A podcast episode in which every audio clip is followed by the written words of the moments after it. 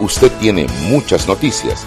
Le invitamos a que la sazone con sal y pimienta. Con Mariela Ledesma y Annette Planels. La receta está lista y usted está invitado a la mesa.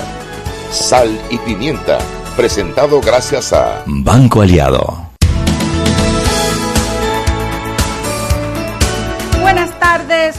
Buenas tardes desde la psicológica cabina de Omega Estéreo, donde sus emociones son analizadas y sus acciones eh, fuertemente cuestionadas.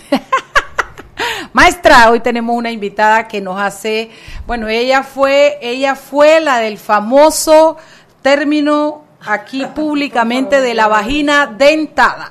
Fue ella la que nos contó que Freud tenía esos arrebatos. Tú no, tú no has escuchado todas las veces que te hemos citado en este programa. Sí, a veces escucho. Sí, las veces que Eso, eh, yo quiero que tú sepas que hay invitados que han entrado en shock cuando les hemos hablado de eso. bueno, hoy tenemos un tema muy interesante que vamos a entrar en, en, comento enseguida. Hoy vamos a hablar del aumento de penas a los delitos de abuso sexual de los niños y los vamos a ver eh, desde la visión eh, de derecho eh, de la mano de la, de la abogada penalista especialista y Hilda Bonilla y desde el aspecto emocional y cómo afecta la vida de los chicos desde la maestra, la psicóloga Itzel Sayavedra. Pero además de eso, ¿qué más tenemos? Ah, bueno, tenemos, no tenemos todavía, la prensa.com no ha llamado todavía. bueno, te cuento que estuve, estuve hoy en la Asamblea Nacional y eh, porque había dos discusiones muy importantes. Una, la, del Hemocentro Nacional, que estamos tratando. Nada. Sí, lo aprobaron en primer debate. Ah, lo aprobaron en primer debate, le agregaron la modificación que estábamos solicitando y se aprobó en primer debate después el seguro se dio, el seguro se el seguro se dio, hicieron unos cambios, pero bueno, vaya, se llegó a un acuerdo vivibles, vivibles, vivibles, eh, así que bueno, ya todo parece indicar que puede avanzar. ¿Te hiciste mechitas, Chuy? Me hice... Ah, sí, mechitas. Me mechitas. Me acabo de verte las mechitas. Ok, a veremos Hemocentro. Ojalá antes del 30 primer de abril. debate. O sea que mañana, con suerte, podría pasar a segundo debate y eso es una muy buena noticia porque Sería. el Hemocentro Nacional tiene más de 18 años de estarse eh, comentando, intentando y, bueno, por una u otra razón nunca había avanzado. Esa es la buena noticia. La mala noticia es que en la comisión de gobierno, que debía hoy, eh, hoy, hoy debían debatir el tema de la lista de los pedófilos, que una de las aspiraciones fue una propuesta del diputado Bebi Valderrama, pero eh, lamentablemente no hubo quórum. No llegaron ni los diputados del CD y el único diputado del PRD que llegó fue Leandro Ávila, que estuvo un ratito y se fue. Así que solamente estuvieron Ana Matilde, la hermana de José Muñoz, y eh, el diputado Santana. ¿Y la hermana de José Muñoz por quién? Ella es la suplente de José Muñoz. Ah, verdad que ellos son familia. Sí, así que no hubo quórum. Eh, además que nosotros estábamos pues eh, tratando de impulsar el proyecto de muerte civil, que ha sido además un compromiso del presidente de la República que lo que se comprometió en la cumbre de Perú, pero eh, no, ni siquiera lo, lo, pusieron en agenda.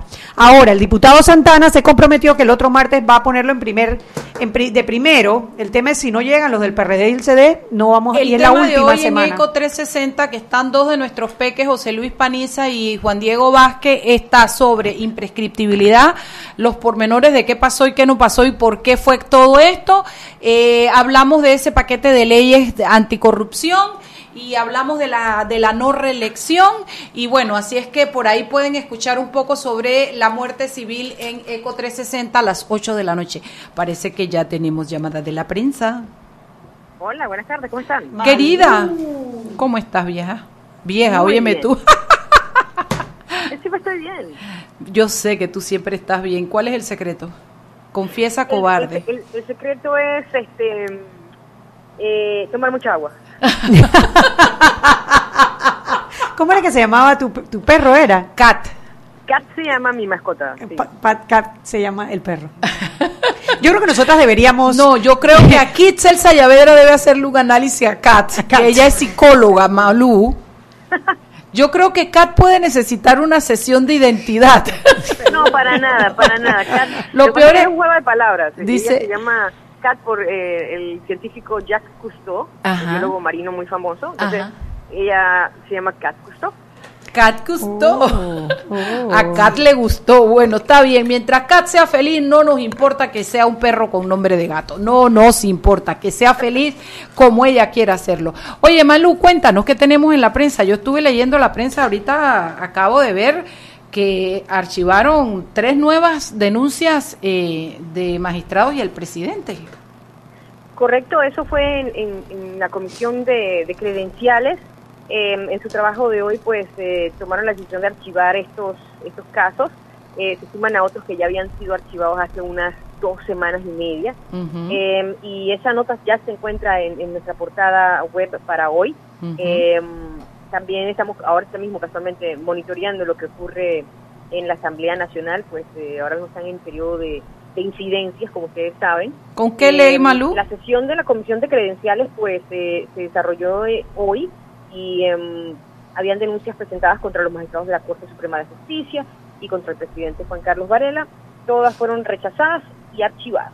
Son viejas. Además, cuando te pones a ver, es que un señor que fue acusado de lavar 12 millones de dólares acusó al presidente de corrupción o algo así. No sé, la verdad es que cuando las oigo suenan tan absurdas que, bueno, una de Manjarres que también tenía acusado a uno, a dos magistrados, a. Harry Díaz y a... No, el problema fue que no dijo quiénes eran los magistrados que estaban acusados. El problema de Manjarres, Manjarres, si ustedes se recuerdan, fue aquel, aquella persona que, que asesinó a un, al padre de la iglesia de Guadalupe. Bueno, él en prisión estudió derecho y no le quieren dar su idoneidad. Entonces la demanda, la denuncia que él presenta es contra los, los eh, magistrados de la sala cuarta, creo que es, porque no le dan su idoneidad. Eh, la denuncia fue rechazada porque no especifica ¿A quién qué a qué magistrado acusa. El otro, si es un caso de, de una persona que no está de acuerdo con un fallo de la Corte Suprema y denuncia a los magistrados, esa fue desechada. Obviamente, los magistrados no pueden ser acusados por sus fallos. Y la otra contra el presidente de la República por abuso de autoridad, no tengo mayores detalles de esa. Sí, esto la estaba viendo aquí, pero llegó... Corrupción de la- funcionarios, perdón. Corrupción de funcionarios públicos. ¿Qué más tienes, Malú? Bueno, eh, como ustedes saben, eh, mañana una- esperan una, una serie de, de, eh, protestas de parte de- eh, del Sindicato Único de Trabajadores de la Construcción, Suntrax. Y bueno, nosotros en, en- en la página web pues tenemos eh, las claves para entender cuál es el conflicto entre la CAPAC y Suntrax. Eso está ya en nuestra página web. Es una nota del periodista Roberto González. eh, les explica punto pun- por punto cuál es el origen del conflicto, ¿Cuál es el origen del las conflicto? principales Sí, diferencias entre ambos grupos y qué es lo, cuáles son las pretensiones tanto de empresarios como de trabajadores. Esa, esa nota está muy, muy didáctica, yo se las recomiendo. Está en- tú me garantizas que si yo leo esa nota, se me quita la molestia que tengo de todas las calles cerradas, Dile de todos no los tranques que hay, Dile que de no toda la gente milagros. que está en este momento, que, que llega tarde a sus trabajos, que llegan tarde a la escuela, que pierden citas y mañana que hablan hasta incluso de escuelas que van a cerrar. No. Dile que no hacemos milagros, que informamos nada más, De, de, de cierres de escuelas. Sin embargo, eh, obviamente a la- al público siempre le recomendamos pues, estar pendientes de las comunicaciones oficiales, no compartir informaciones falsas, eh, porque sí eh, mm, es importante mantener eh, la información veraz eh, eh, distribuida, más no la información falsa. El fake news no debe compartirse. Me preocupa un poco porque es el 60% que piden los del Suntrack en cuatro años progresivamente contra dos centavos por dólar que ofrece la CAPAC. Yo no sé cómo se van a poner de acuerdo, pero ah, llegó nuestra invitada. Siéntate allá, ¿ves? Esto, eh, pero bueno, eh, vamos a ver qué pasa. Sé que están sentados en la mesa en estos momentos eh, eh, negociando, ojalá salga algo, porque la verdad es que así como a pataditas y empujones no nos gusta a los panameños ceder en nada, ¿no? Y la verdad es que Suntrack ha sido horrible. Oye, cerró el aeropuerto. Me mandaron un video que cerró el aeropuerto, que, o sea, de verdad ya se están pasando, se están pasando, le están sacando la lengua a, ¿cómo es que se llama el gordito jefe de la policía? El señor Pinzón. Pinzón, Panzón, le digo yo. Director, es una broma como cualquier otra, pero es que su apellido se parece. Pero bueno, el director Pinzón nos están sacando la lengua, Pinzón, ¿qué vamos a hacer al respecto? Hay que tener un aguante, pero bueno. Doña Malú, ¿y para mañana qué nos van a traer?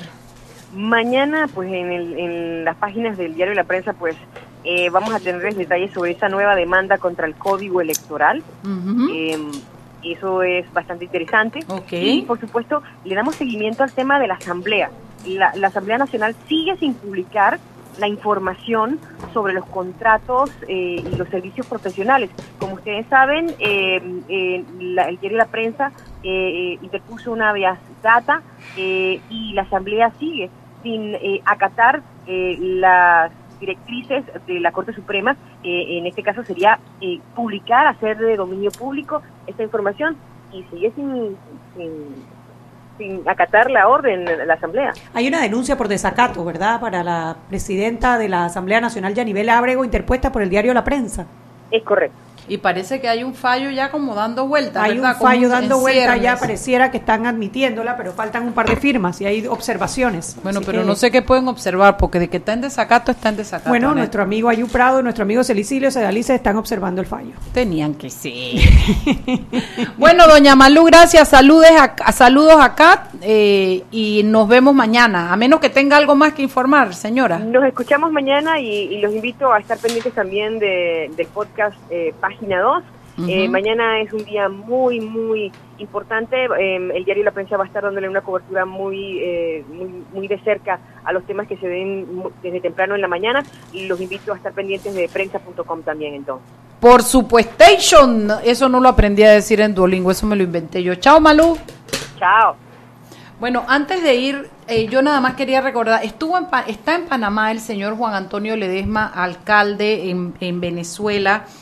Él dice, cuentan que se escapó de la, de la ley venezolana, que cruzó a Colombia, ahora está anda por el mundo pidiendo apoyo. Lo, tuve- lo, tu- lo, tuvo- lo tiene Adelita Saltiel en, E- en 360, perdón, en ECO. Y bueno, yo saliendo de grabar mi programa me lo encontré y yo dije, pariente, y él de verdad se sintió primo. Nos tomamos una foto, interesante el señor, interesante. Y bueno, mucha gente en el canal contenta de verlo porque habían varios venezolanos y bueno, la gente como que el hombre les infunde eh, ánimo a seguir.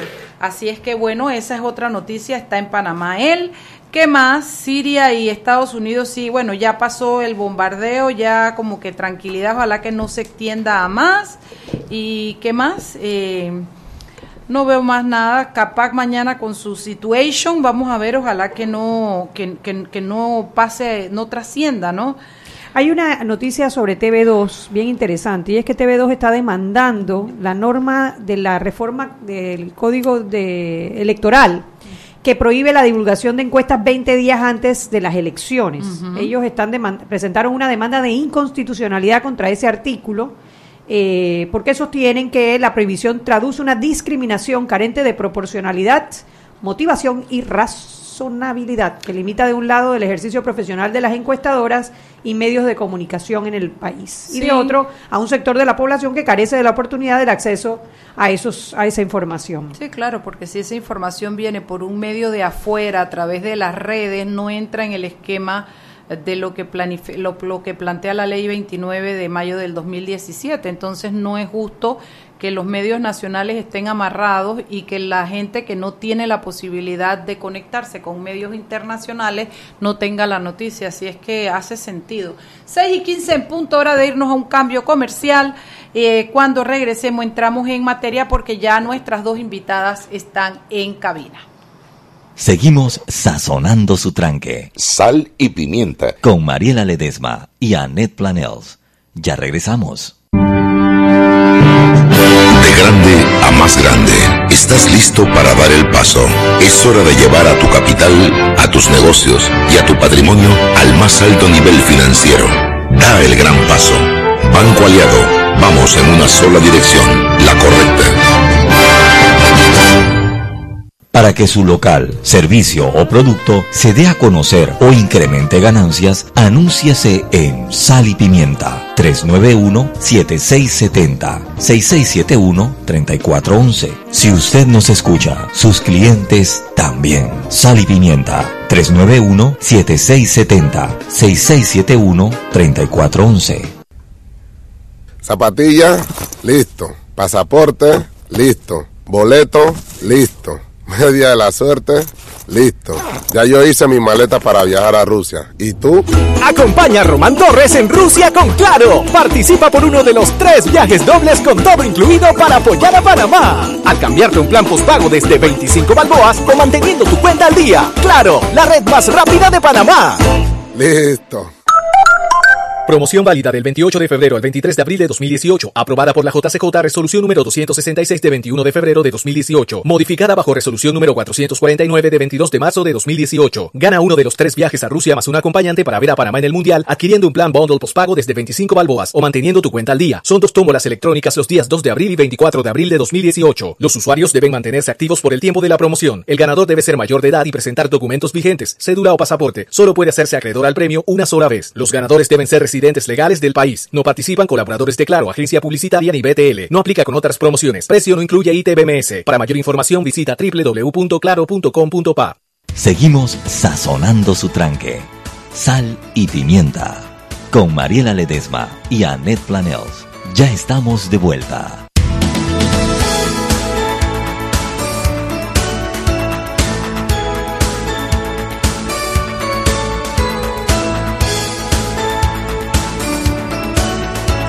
Estamos de vuelta en Sal y Pimienta, un programa para gente con criterio.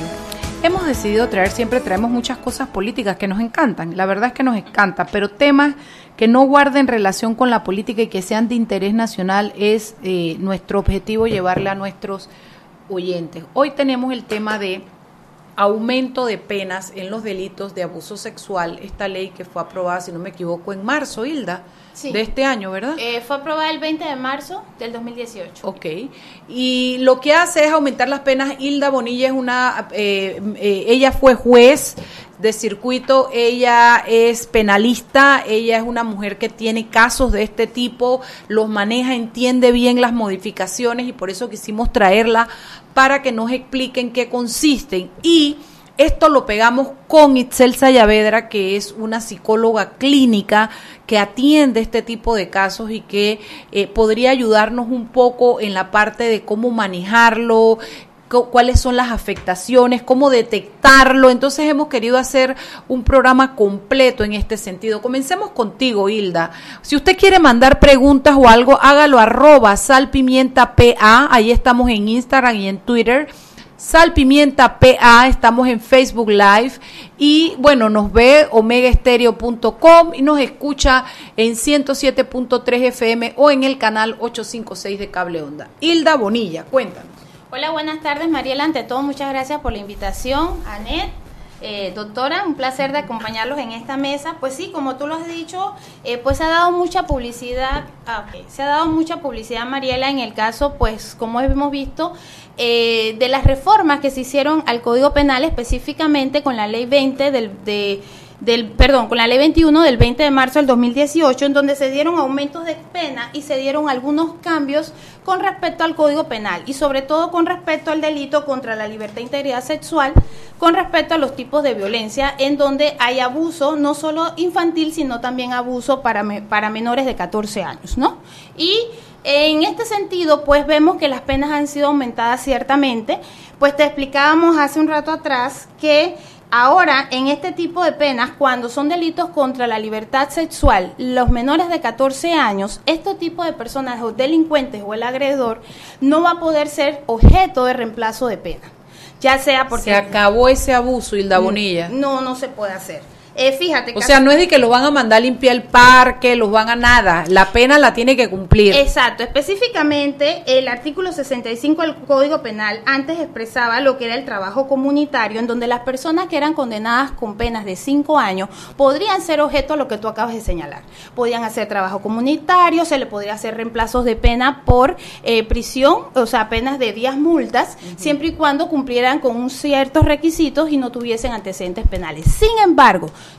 toda persona que haya atentado en un delito contra la libertad sexual, específicamente con menores de 14 años, ya la ley le ha vedado esta posibilidad. Qué bien. Por lo tanto, esta situación no se va a dar y tampoco se van a dar los famosos acuerdos de pena que hemos visto que han sido tan cuestionados públicamente y mediáticamente. ¿no? Sí. Esto es un tema específico.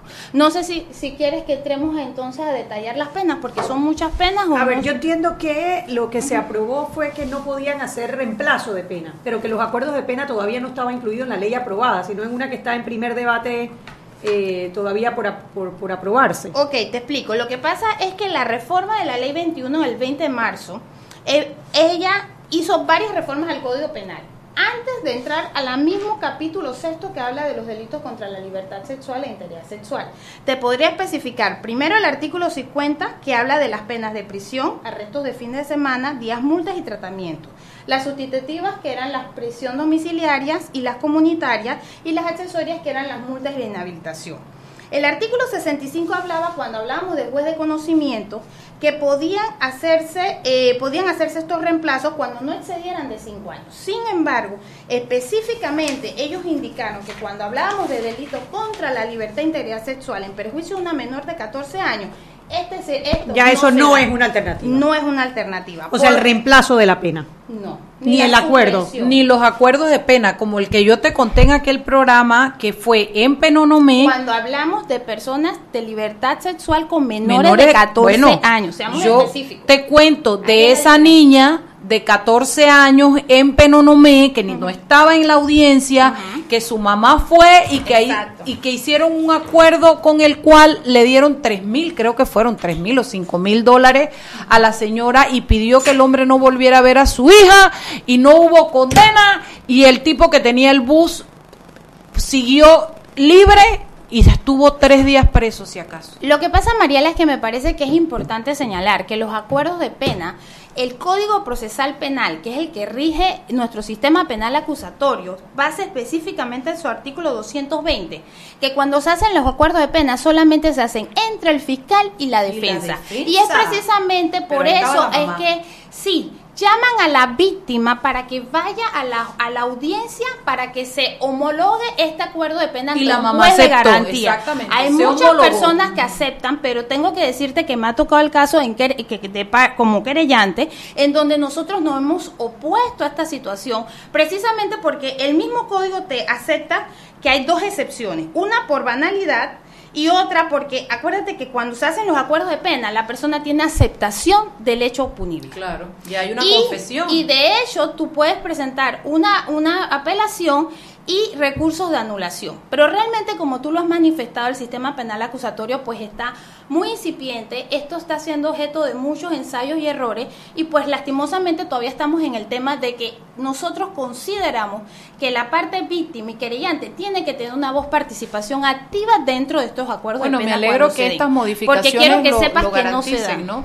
Porque sí, en aquello que yo vi le dijeron a la mamá y la mamá aceptó la plata y dijo que no me busque más a la chiquilla, que no me le hable más, no sé qué, y ahí quedó todo. Pero es verdad, ni siquiera tenía que aceptar, o sea, eso lo arreglan en- entre el abogado y el fiscal. y el nombré, fiscal. Y, muchas veces la víctima ni siquiera es parte en el proceso porque no, no, No hay ha- querella. no hay querella. O por otro lado, también tenemos las, las, las víctimas, eh, tienen por parte del, del órgano judicial defensores de las víctimas, pero muchas veces hay jueces de garantía que no le dan la parte como querellantes. Y pues esto era lo que te decía, como es un sistema que está empezando mucho en Panamá, pues se están dando muchos, muchos ensayos de errores y como nosotros como litigantes, pues nos damos cuenta que dependiendo del juez de garantía que te toque, así mismo te puede tocar un fallo totalmente distinto. A mí me gustaría preguntarte, Itzel, aquí interviniendo en esto que acaba de decir ella, ¿cómo puede afectar a una persona haber, sido víctima de un abuso sexual menor de 14 años que te aparezcan en tu casa tu mamá diciéndote, hija, me dieron 3 mil, 5 mil dólares, esto lo vamos a dejar así, él quedó libre y como tú lo veas, lo van a llevar preso? O sea, ¿cómo, ¿Cómo, ¿Cómo manejas eso en la vida y en la mente de una chiquilla de 14 años de edad? Claro, es que, a ver, si uno entiende bien, si uno entiende bien el mensaje es no importas mucho, que sería terrible porque sería Importa una- 5 mil dólares. Claro, eh, sería terrible. eh, y la edad que tiene la víctima es determinante en cómo se entiende, cómo se enfrenta. Eh, el 94% de los abusadores son conocidos por la víctima. Entonces, eh, por- en mi caso, puede ser que un cuarto de los pacientes que yo he visto a lo largo de mi vida, eh, mujeres en su mayoría han sido abusadas, son obligadas de alguna manera a seguir en contacto con el abusador, porque es parte de la familia. Entonces es complejo porque hay todo un cuadro, hay una forma de comunicarse, hay unas reglas tácitas de, de esto no se habla. Y, por ejemplo, programas como estos, la campaña de Me Too, eh, que la gente esté haciendo denuncias, está ayudando muchísimo a tomar conciencia de que a los niños hay que creer. ¿Hay algún tema cultural detrás de esto? O sea, como que la misma familia no comprenda la gravedad de un acto libidinoso, de un abuso sexual contra un menor de edad. Las familias no comprenden, no comprenden el daño, las familias de alguna manera la persona que abusa tiene un lugar de poder en las familias. Eh, es alguien conocido, la gente tiene sospecha, pero la regla de, esto no se habla porque está mal usualmente hace que las víctimas se queden calladas. Una de las cosas que dicen es que mejor no hablar del tema, ¿no? Eso mismo, hacer un acuerdo de pena, una, para no volver a tocar el tema para que la niña o el niño no, no se enfrente a esa situación. Es bueno para el niño o la niña que ha sido abusado el que haya, por ejemplo, una pena para la persona lo suficientemente severa. Es bueno que haya una pena, es bueno que el niño sepa que no tiene que volver a estar en contacto, que la familia lo eligió y esta persona no se puede acercar. Y si hay algo que es curativo, es que el niño pueda hablar y hablar y hablar y la familia hablar de cómo se sintió.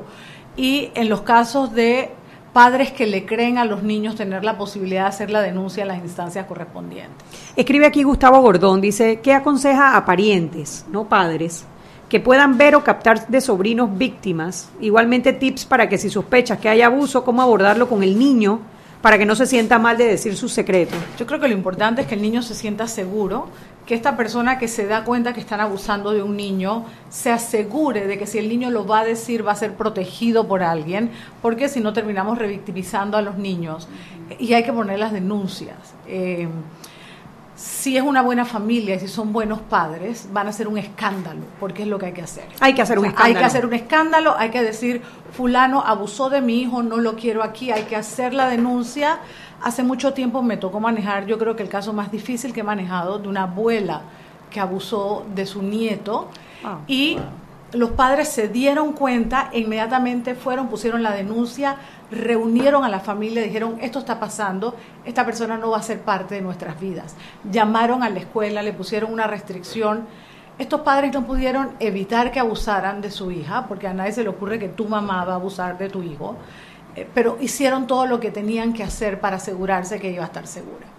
Y, en- y el qué dirán o el, o el cómo la comunidad los, Lo que ocurre los- es que los- cómo de alguna manera los los mismos sí, niños como también, que ¿no? los que tú sabes que como que esa es la niña abusada sí. ese es el niño abusado cómo cómo tratar El esa situación es que es una víctima y no- uno no podría, uno no tiene que estar avergonzado cuando alguien le ha hecho daño.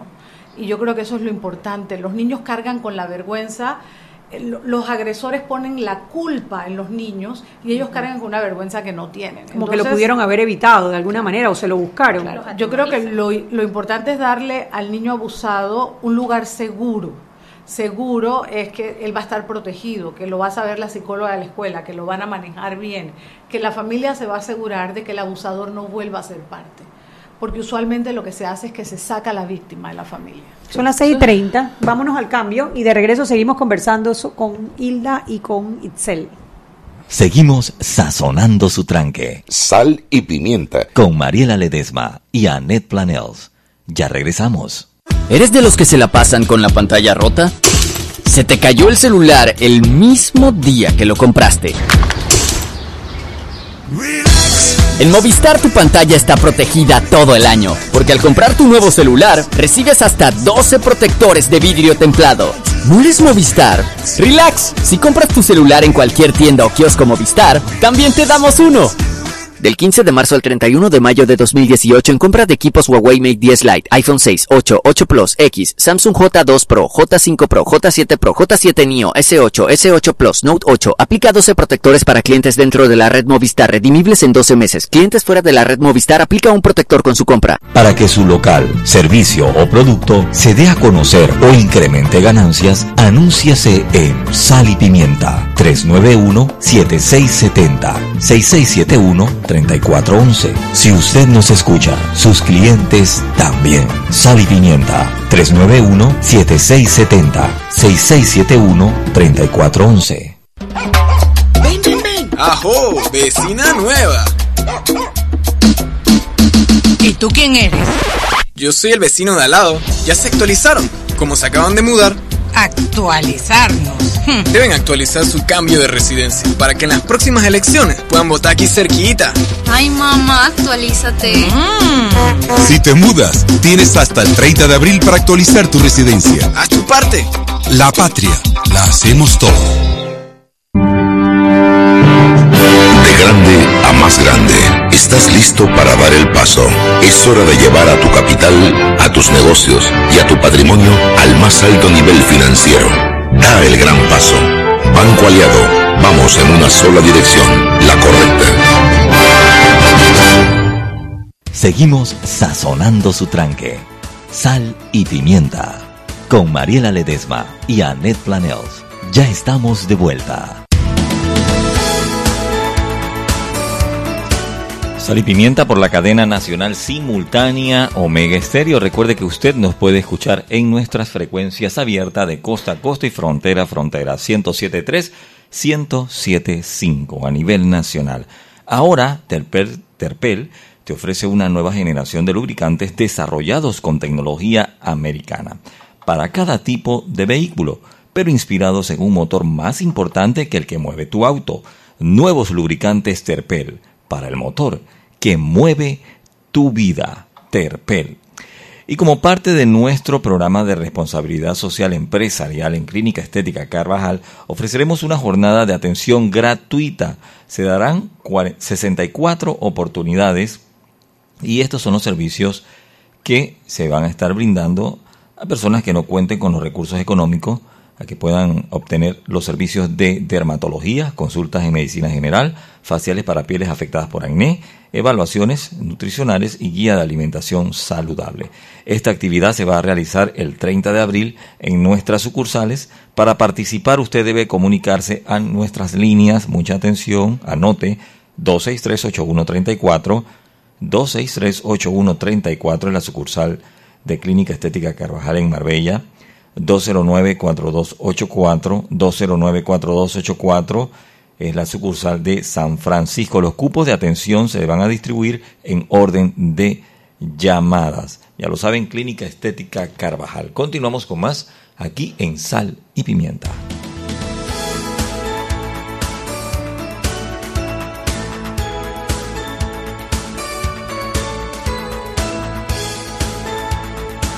Estamos de vuelta en Sal un programa para gente con criterio. Eh, hoy estamos tratando el tema del aumento de penas en los delitos de abuso sexual y estamos viéndolos desde la óptica del derecho penal, pero también entendiendo el suceso desde la mente, desde la afectación del alma de estas víctimas y de toda la información que podamos darle a nuestros oyentes al respecto. Así que si usted tiene alguna pregunta en concreto o algo por el estilo, pues escriba arroba sal pimienta, dos, no, arroba sal pimienta PA en Twitter e Instagram y Sal Pimienta PA nos ve por Facebook Live. Eh, tenemos por ahí. Sí, gente aquí que- escribe Mariana Plata. eh, saludos Mariana. Dice que estos espacios son necesarios para crear conciencia sobre la prevención y un manejo emocional de intervención en estos casos. También escribe Itzel Alvarado. Excelente siempre Itzel Sayavedra. Saludos para ti. Eh, Chiricana. ¿Ah, sí? Chiricana. Ah, Perfecto. oh, esos chiricanos están como en todas partes, ¿ah? Estamos, estamos. Qué linda la niña Itzel Alvarado. ¿ah? Bueno, eh, quedamos, ¿en qué quedamos? Quedamos en que Y vamos a hablar. Ah, hablar de las penas. A ver, Hilda, se aumentaron las penas porque el delito de abuso sexual tiene varios componentes, varias miradas diferentes, no es nada más la violación per se, hay otros otros abusos sexuales. Y a mí me gustaría que tú le explicaras eso a nuestros oyentes y nos dijeras cuánto aumentó. Y también me dieras una mirada hacia crees tú que el aumento de pena de alguna manera eh, influirá en evitar que alguien que tiene que, que va a abusar de un menor lo haga porque la pena aumentó eso me gustaría que, que, lo vieran. Ok, bueno Mariela, para, para ser un poco didácticos y eh, el Código Penal en su capítulo primero El título tercero específicamente habla de los delitos contra la libertad e integridad sexual. Ese es el delito de manera genérica. Y lo que fue reformado, las penas aumentadas, fueron dos capítulos. El capítulo primero que habla de la violación y otros delitos sexuales, como tú manifestabas, que son violaciones, actos libidinosos, y el otro capítulo segundo que habla de la corrupción de menores. Te voy a dar un pantallazo más o menos del aumento de penas, cómo se dieron. El artículo 174, que habla de la violación y los otros delitos sexuales, cuando una persona, pues mediante violencia o intimidación, tenga acceso carnal con otra persona de otro sexo, aquí las penas que se daban y era entre 8 a 12 años, eh, perdón, de 5 a 10 años y cuando tenían agravantes, es decir, que si eran objetos por parte de sus curadores, tutores o personas cercanas o parientes cercanas o estas personas tenían algún tipo de incapacidad, como lo vemos que se desprenden de los numerales 1 y 8 del artículo 174, venían de 8 a 12 años de prisión. Con agravantes, pues Con cuando había agravantes. agravantes subía de 8 a 12. Exacto, y si no habían agravantes iba de 5 a 10. Ahora la diferencia es que sin agravantes es de 7 a 12 años y con estas agravantes es de 10 a 15 años. Como ves, se aumentaron enormemente las penas. Con respecto por lo menos al abuso de penas, cuando hablábamos a personas que tengan específicamente menos de 14 años, teníamos que las penas aquí eran de 10 a 15 años. Sin embargo, con la modificación de la ley 21 del 20 de marzo, estas penas aumentaron de 12 a 18 años. Como se ve, significativamente sí se ha hecho un aumento. Asimismo, tenemos quien valiéndose de una condición de ventaja logra acceso carnal con mayor de 14, pero menor de 18, aun cuando mediara el consentimiento, que esto era muy cuestionado, las penas iban de 2 a 4 años. Imagínate. Ahora, las penas, en ese sentido, que es el artículo ses- eh, 176, aumentaron de 4 a 6. Como ves, han dejado el margen de los 5 años, que era lo que les Que indicaba. me- a mí me preocupa porque Y con relación al 177, que eran las penas que no tenían, ¿cómo te explico? Que, que eran el que no logre finalidad sexual, es decir, lo que se conocía como acto libidinoso, que es el artículo 177 del Código Penal, aquí las penas eran de 4 a 6 años y ahora el 176 aumentó, eh, le aumentó, lo dejaron de 4 a 6 años, sin embargo le hicieron una- un aumento de la mitad de la pena hasta una tercia parte. ¿en qué Claro que caso? antes, antes eh, lo de la- menos de cinco años te permitía hacer ese cambio de, de medida que no fueras a prisión. Ya no lo puedes hacer. o sea, si son y- y cuatro el- años, tienes que estar los cuatro años en prisión. Exacto, y tenemos que estar claros que la condición o la diferencia que se da es que en los delitos contra la libertad e integridad sexual no lo permiten cuando estamos hablando de personas menores de 14 años. Claro. Esa es la diferencia. Y es, perdón. No, no, eh, no, termina. Una, una, una cuestión, y es importante aclararle a nuestros oyentes que el, el abuso sexual se puede dar con acceso carnal, acceso carnal a menor de 14, a mayor de 14 y todo eso. Pero hay otras, otras eh, distinciones en el abuso sexual, como pueden ser el tocamiento, Sí, que hablábamos. una serie de cosas, porque a veces la gente en su ignorancia sexo oral, cree de sexo oral, tocamiento, todo. La gente cree que porque no ha habido penetración y no hubo violación ya no hay delito. Cuando tú tienes a una pequeña de seis años que te dice yo no quiero ir para donde mi abuelo, yo no quiero ir para donde mi tío, cuando tú tienes una pequeña que ha sido tocada o que yo le vi las partes a fulano, o, ahí hay un abuso contra esa menor que tiene su, su, su designación en el código que consiste en un delito y que también es castigable y que también afecta la mente de los menores. Perdón, el daño psíquico es el mismo. Es el mismo. Que si hubiese habido penetración. Exactamente el mismo. Y no se entiende así. Eh, De hecho, cuando de lo que tú hablas de incluso a veces con menores que son objetos de abuso por parte de sus mismos parientes cercanos o como manifestaba la doctora de una abuela, ¿quién se va a imaginar que una abuela pueda agredir a un nieto? Pues vemos que hay un delito incluso continuado y hay incluso agravantes porque estamos Sí. hablando de parientes cercanos, estamos hablando que esto se hizo durante muchos años. Y Eso es lo que significa que- un delito continuado, claro que, sí. se viene practicando de una y otra y, ahí otra y otra. todavía el Código Penal existe más, Más agravantes.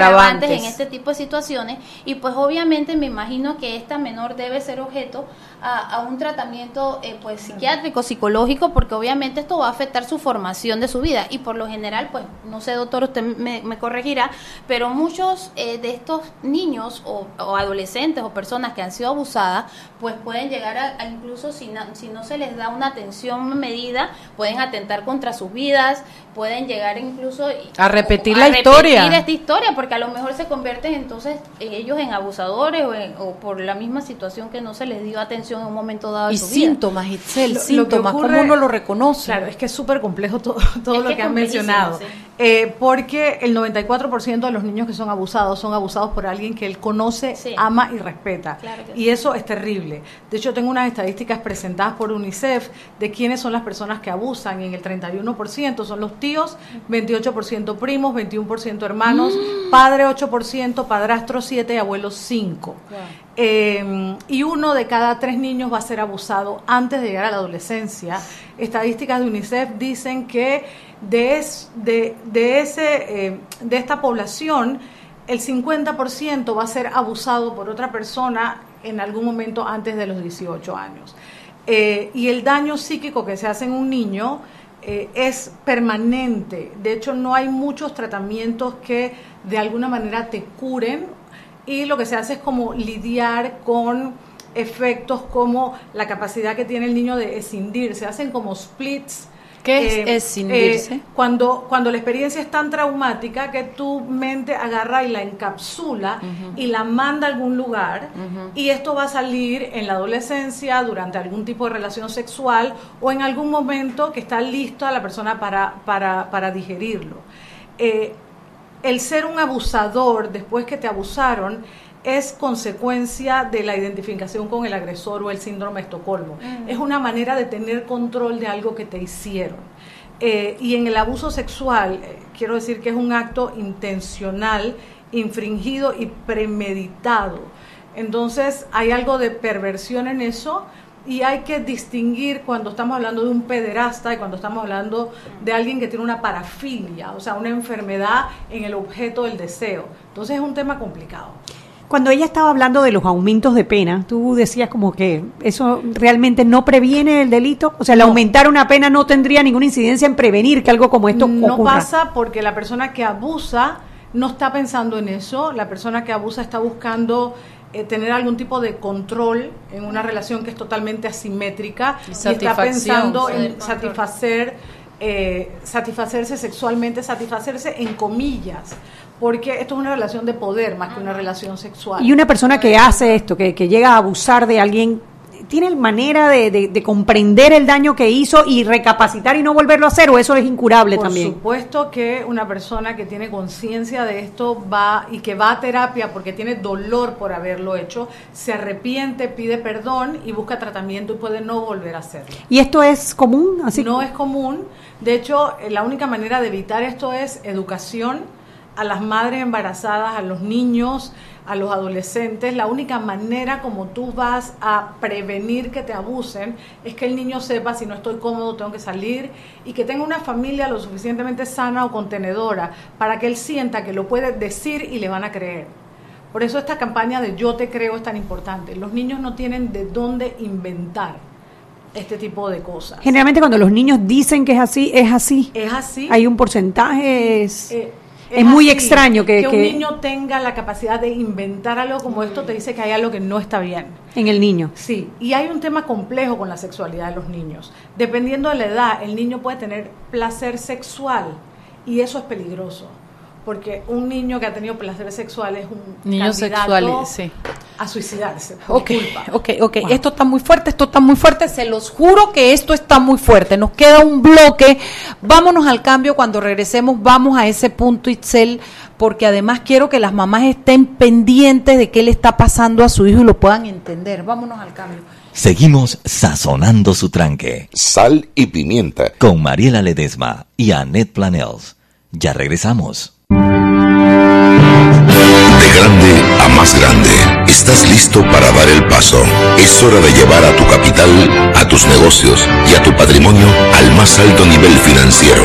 Da el gran paso. Banco Aliado, vamos en una sola dirección, la correcta. Zapatilla, listo. Pasaporte, listo. Boleto, listo. Media de la suerte, listo. Ya yo hice mi maleta para viajar a Rusia. ¿Y tú? Acompaña a Román Torres en Rusia con Claro. Participa por uno de los tres viajes dobles con todo incluido para apoyar a Panamá. Al cambiarte un plan postpago desde 25 balboas o manteniendo tu cuenta al día. Claro, la red más rápida de Panamá. Listo. Promoción válida del 28 de febrero al 23 de abril de 2018. Aprobada por la JCJ Resolución número 266 de 21 de febrero de 2018. Modificada bajo Resolución número 449 de 22 de marzo de 2018. Gana uno de los tres viajes a Rusia más un acompañante para ver a Panamá en el Mundial adquiriendo un plan bundle postpago desde 25 balboas o manteniendo tu cuenta al día. Son dos tómbolas electrónicas los días 2 de abril y 24 de abril de 2018. Los usuarios deben mantenerse activos por el tiempo de la promoción. El ganador debe ser mayor de edad y presentar documentos vigentes, cédula o pasaporte. Solo puede hacerse acreedor al premio una sola vez. Los ganadores deben ser residentes legales del país. No participan colaboradores de Claro, agencia publicitaria ni BTL. No aplica con otras promociones. Precio no incluye ITBMS. Para mayor información visita www.claro.com.pa. Seguimos sazonando su tranque. Sal y pimienta. Con Mariela Ledesma y Annette Planels. Ya estamos de vuelta.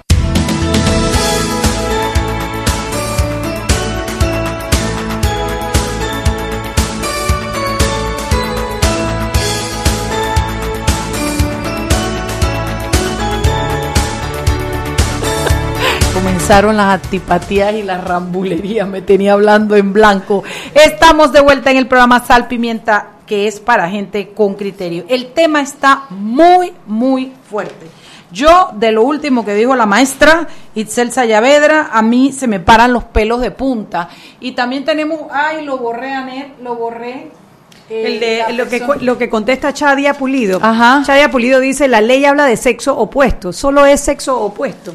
Eh, bueno, yo no sé, salvo mejor criterio de la experta Hilda Bonilla, yo creo que el delito es el abuso sexual. No importa si un hombre adulto abusa de un niño, varón, menor de edad o de una niña, o igual si una mujer adulta abusa de cualquiera de los dos sexos, eh, el delito se comete porque es el abuso sexual y lo que se castiga es el Eh, delito. Sí, exacto. Estoy totalmente de acuerdo contigo, Mariela. Lo que se castiga el delito, estamos hablando de las personas que infringen y que cometen, que son abusadores o agredores.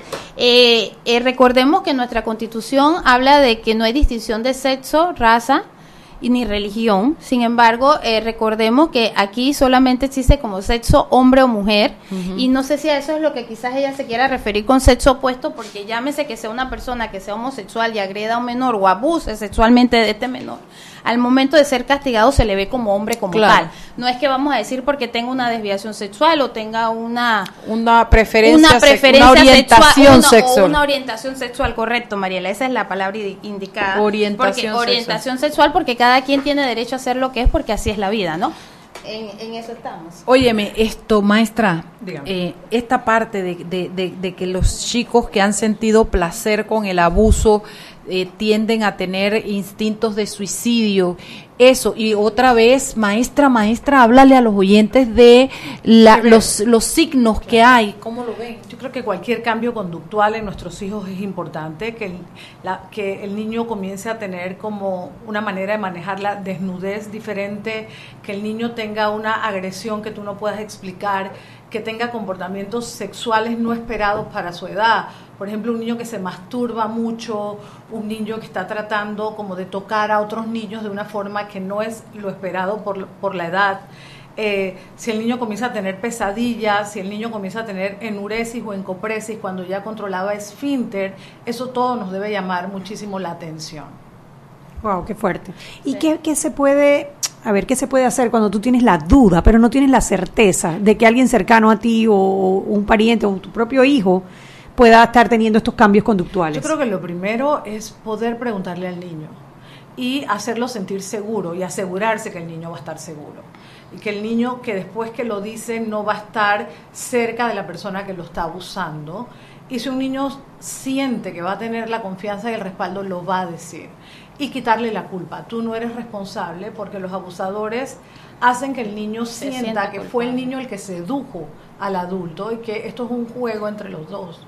De hecho, casi todos los niños piensan que es un juego entre eh, un adulto y es una manera de querer. Wow, qué fuerte. Es porque es una manipulación, doctora, entonces el Por que hace el supuesto, abusador. Porque es, una es totalmente asimétrico y usualmente los niños abusados quieren al, al abusador y los protegen. Tienen una lealtad con esa persona, Claro. ¿no? En esa, en esa, bueno, asumamos que ya eh, se, se dijo del abuso, el, violador está en la cárcel. eh, ¿Cómo curas a esa criatura para que pueda tener después una vida normal? o sea, Primero- ¿qué- ¿cuáles son los pasos para poder ayudarlo a superar esa, esa cicatriz, no? Según la edad es importante que el niño vaya a terapia. Si el niño no está listo para procesarlo en ese momento, es algo que se puede entender. Y lo que los padres tienen que asegurarse es que en algún momento, antes de la adolescencia, él va a ir y lo va a, eh, a trabajar. Muchos niños no quieren hablar de eso, entonces el terapeuta tiene que tener mucha paciencia. La familia tiene que ir a terapia de familia, los padres tienen que perdonarse por no haber cuidado, y ese cuidado entre comillas al niño, porque muchos padres no tienen cómo saber que esto está pasando, porque hay gente en la que ellos también... Imagínate confían. los tíos que vienen a ser los, Los hermanos abuelos, de los papás. Hubo un caso famoso eh, que realmente a todo el mundo lo agarró como en shock recientemente, que fue el del fotógrafo Ed Grimaldo, ¿no? sí.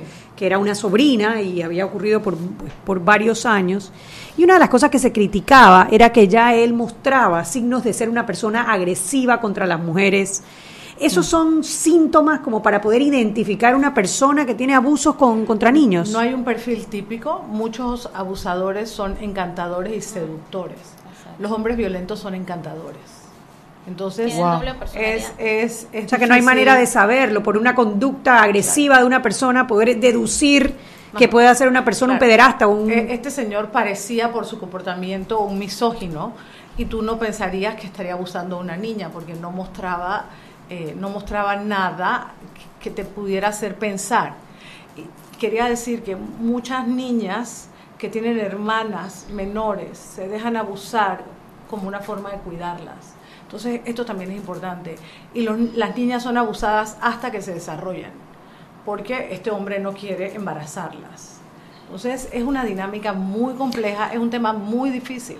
Hay, hay pruebas científicas con sus plantillas que puedan permitir que a través de los test que se le aplican a los niños salgan los abusos. Basta con ver un dibujo. Los niños que son abusados dibujan de una manera particular o dibujan bustos que evitan que, que, eh, que evita que dibujar el área de conflicto, eh, dibujan de manera muy violenta, dibujan, por ejemplo, penes por fuera, tienen dibujos muy fálicos y muy desorganizados. Wow. Solo con un dibujo te podrías dar cuenta. Wow, wow, wow. Hilda, algo más que se nos está quedando del aumento de penas que sea importante para nuestros oyentes. Eh, bueno, fíjate, también tenemos, como te hablaba, eh, en antes les explicaba el capítulo primero que era la violación y los diferentes tipos de violación como tú lo manifestabas, actos tocamientos, etcétera. Y también hablaban, hicieron aumentos con respecto al capítulo segundo, que se refiere específicamente a lo que hablan de la corrupción. Es decir, cuando se dan actividades pornográficas, que es el capítulo segundo, que habla de la corrupción de personas a menores de edad como explotación sexual, comercial y otras conductas. Aquí las penas anteriormente, quien corrompa promueve a una persona menor de 18 años, ya sea facilitándole con comportamientos o algún tipo eh, de su naturaleza o desarrollo sexual que fueran afectadas, las penas iban eh, de 5 a 7 años y cuando se dieran agravantes, cuando la persona tenía los 14 años, ¿no? O menos de esos 14 años, iba de 7 a 10 años. Ahora esas penas cambiaron, también fueron aumentados en el código y te voy a decir específicamente a qué, a qué número de penas fueron aumentados. Tenemos en el artículo 179 que si antes las penas iban de 5 a 7 años, ahora las penas aumentaron de 8 a 10 años y con las agravantes aumentaron de 10 a 15 años de prisión. Es decir, a todas las penas le ha aumentado casi 4 o 5 años. ¿Cuál, cuál es la pena máxima? Lo máximo que le podemos dar a una 18 persona. bien antes. Eh, sí, tenemos hasta 18. 18 años. Ponte que sea una persona de 22 años que abusa de una niña de 12 y le dan los 18 18 años. Estamos hablando de que sale de la cárcel si no tiene buena conducta o algo a los 40 años, una persona Mm. joven realmente. Es que Y si le aplican, sale un- a los 37, una cosa así. Eh, 30. a los Si le 37 años esa persona, ¿qué Si hace tiene con una si persona? Si tiene, no, si tiene buena conducta y cumple las tres cuartas partes de la pena, Bueno, ah, pero- no, es que no hay. Pero ya ponte no igual, hay. igual, sale a los decir que 40 todavía no años. Toda la razón. Sale a los 40 años esta persona de prisión después de haber cumplido el 100% de la pena máxima, que son 18. ¿Qué Bueno, haces con una persona como esa en la calle eh, para evitar que haga lo mismo con otra creo persona? que lo grave de esto es que no sé si en este momento, eh, y, por las prácticas de la universidad, sé que hay programas que se están aplicando en las cárceles. Es fundamental que haya gente especializada en abuso dando tratamiento al abusador. ¿Y el abusador puede superar esa condición de ser un abusador? Perfectamente, si no tiene otro tipo de patología montada. O sea, si no tiene una, una sociopatía, si no tiene un diagnóstico psiquiátrico, perfectamente lo puede hacer. Y estarán nuestras nuestras eh, centros prepensarios preparados para poder atender No este tipo de no casos. creo, no Es que- creo. Bueno, Anet, es que precisamente ese es el tema, que los centros penitenciarios que tiene nuestro país, pues lastimosamente quienes hemos tenido la oportunidad de estar en ellos, a pesar de que se han agrandado y se tratan de entrar programas para resocializarlos, pues es muy difícil porque como todos sabemos, pues existen bandas dentro de estos centros penitenciarios y como todos sabemos vemos las rivalidades que hay, incluso eh, las mismas requisas que se dan y todos los problemas que se han dado dentro de los cárceles. Como bien tú has dicho, existen programas universitarios en donde muchos eh, reos han estudiado y se han graduado porque lo, he de- lo hemos podido ver. Ahora, lo que hay que ver hasta dónde puede llegar la reso- resocialización y que no se estigmaticen, porque ya saliendo de una cárcel después de, como tú lo has manifestado, 18 años de estar preso y sobre todo es muy cuestionado un delito contra la libertad sexual de una menor de edad y que esta persona pues pueda conseguir trabajo. Yo creo que también hay que ver la mentalidad del ser humano, que le den una segunda oportunidad, que todo el mundo tiene derecho a una segunda oportunidad, pero hay que ver cómo la misma sociedad en sí puede abrir esas puertas para estas Se me acaba de caer la moneda. Fíjate, en el caso de este muchacho Grimaldo, definitivamente era un tío, que es el mayor porcentaje de los 31. abusadores dentro de la El familia. pariente cercano. Pero en el otro caso del fotógrafo en el que tú eres abogada, ese fotógrafo abusa de chicas que van a su estudio que no son ni prójimos y van a su estudio. Pero aquí se van a dar otro tipo de agravantes porque estamos hablando de chicas que eran menores de edades. Hay unas que fueron tocadas, hay actos libidinosos, hay otras que son violaciones. Eh, tenemos que él incluso tenía un modus operandi porque incluso a algunas les daba bebidas y les daba sustancias para que prácticamente estuviesen a su merced, estuviesen drogadas. Y por otro lado, como bien lo decía la doctora, ya esta persona en una primera instancia lo conocían, le habían tomado foto a primas, hermanas, etcétera. Las mamás ya habían confiaban y las las mamás dejaban. confiaban, los mandaban solo a otros lugares y pues quizás aquí era donde se daba este tipo de problemas. Pero definitivamente pues en este sentido no hay un pariente cercano, pero aquí vemos la figura del delito continuado, aquí vemos que puede haber un concurso de delitos si hay otro tipo de estima y entonces ya ya es otra es otra situación que se da, ¿no? Esta es una persona con una estructura de personalidad perversa y los trastornos de personalidad son inflexibles. Esta es una persona no va a cambiar nunca. Exacto. Claro, una persona que es hace esto. perverso, es una estructura de personalidad perversa y el placer de él está en dañar, no en el sexo. Está Claro, es en un tema de poder, no de, no de claro. placer. Bueno, después de escucharlas, eh, siento que este proyecto de ley de la lista de los pederastas es, es, es importantísimo, porque los padres de familia tienen eh, el derecho de saber si hay uno cerca de sus hijos, ¿no? Cerca de sus hijas.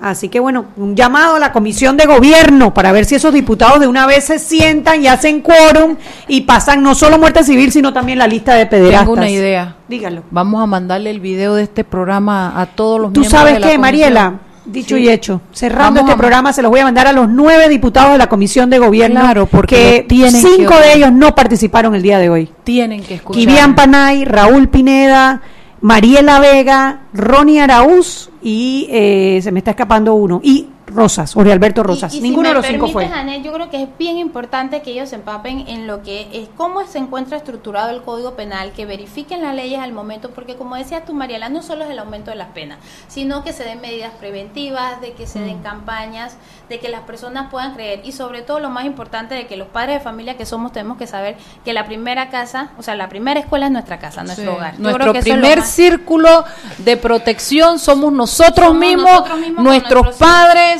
y por ahí se va aumentando. Y programas como estos hacen un gran trabajo. Bueno. Sí, yo, bueno, para Un eso placer estamos. estar aquí con ustedes. No, cuando quieran, vayamos. Me ha gustado mucho esta dinámica de verlo desde el punto de vista legal y paralelamente ver la víctima también, porque creo que eso nos da una panorámica más completa a todos del grave daño que se le hace a los niños. Mañana, mañana tenemos a Nicolás Solano de la Autoridad del Canal de Panamá. Vamos a tocar el tema de la, lo ocurrido con los capitanes de remolcador. Ok, entonces ya sabes, no deje de sintonizarnos mañana miércoles Sal y Pimienta, un programa para gente con criterio. Nos vemos, escuchamos mañana. Chao. Chau, chau. Hemos presentado Sal y Pimienta. Con Mariela Ledesma y Annette Planels. Sal y Pimienta. Presentado gracias a Banco Aliado.